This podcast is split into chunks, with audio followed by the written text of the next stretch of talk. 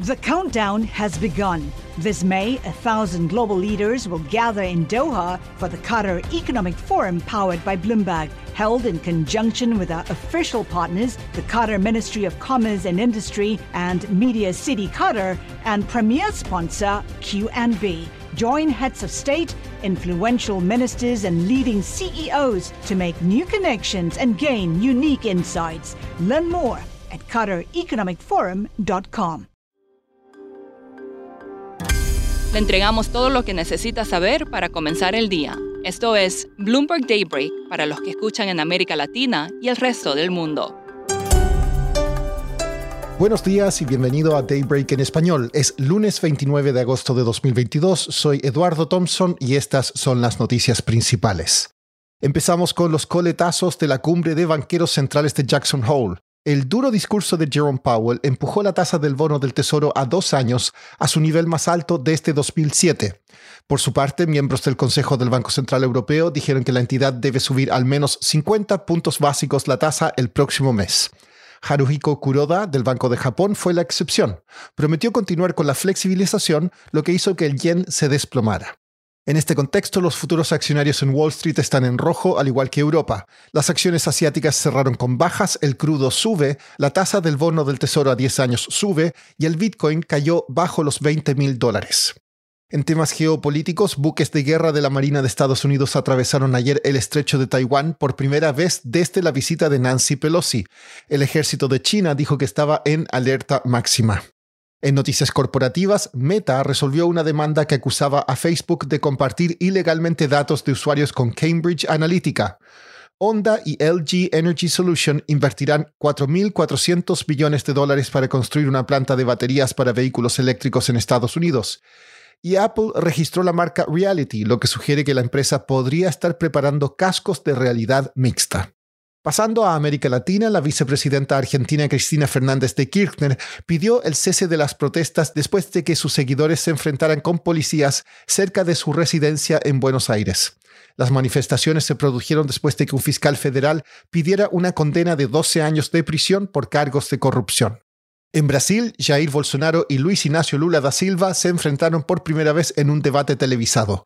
Bolsonaro calificó al gobierno de Lula como el más corrupto de la historia, mientras que su rival acusó al presidente de destruir Brasil. El debate no cambiaría las tendencias en la disputa. Según la agencia Reuters, el canciller mexicano Marcelo Ebrard dijo que espera que el país firme un acuerdo comercial actualizado con la Unión Europea a fines de año. The Wall Street Journal informó que acreedores de TV Azteca presentaron una demanda contra la empresa en Nueva York por el atraso en el pago de 480 millones de dólares de deuda, mientras sigue pagando deuda en México. Y siguiendo en México, los principales proyectos de infraestructura impulsados por el presidente Andrés Manuel López Obrador están ejerciendo una fuerte presión sobre el presupuesto. Eso fue lo que comentó el secretario de Hacienda Rogelio Ramírez de la O en una entrevista con Naja Catán, jefa de la oficina de Bloomberg News en México. Acá Naja nos explica más.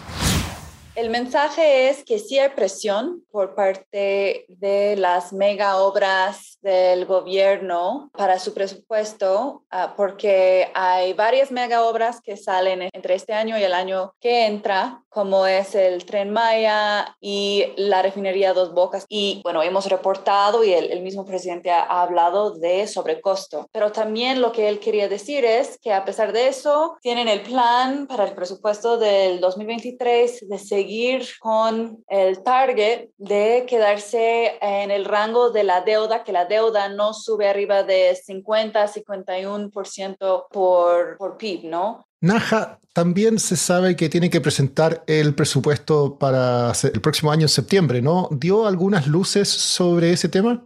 Sí, um, normalmente es el 7 o 8 de septiembre. Ya vienen esos en esas fechas. Mencionó, porque preguntamos sobre el déficit, dijo que va a ser un presupuesto realista y que el déficit se va a ir acompañado o reflejado en lo principal objetivo que tienen ellos, otra vez que es la deuda. Eh, la deuda por PIB, o sea, es lo más importante y conforme vayan ah, calculando esa deuda PIB que sea de 50 a 51%, es como van a sacar el porcentaje del déficit.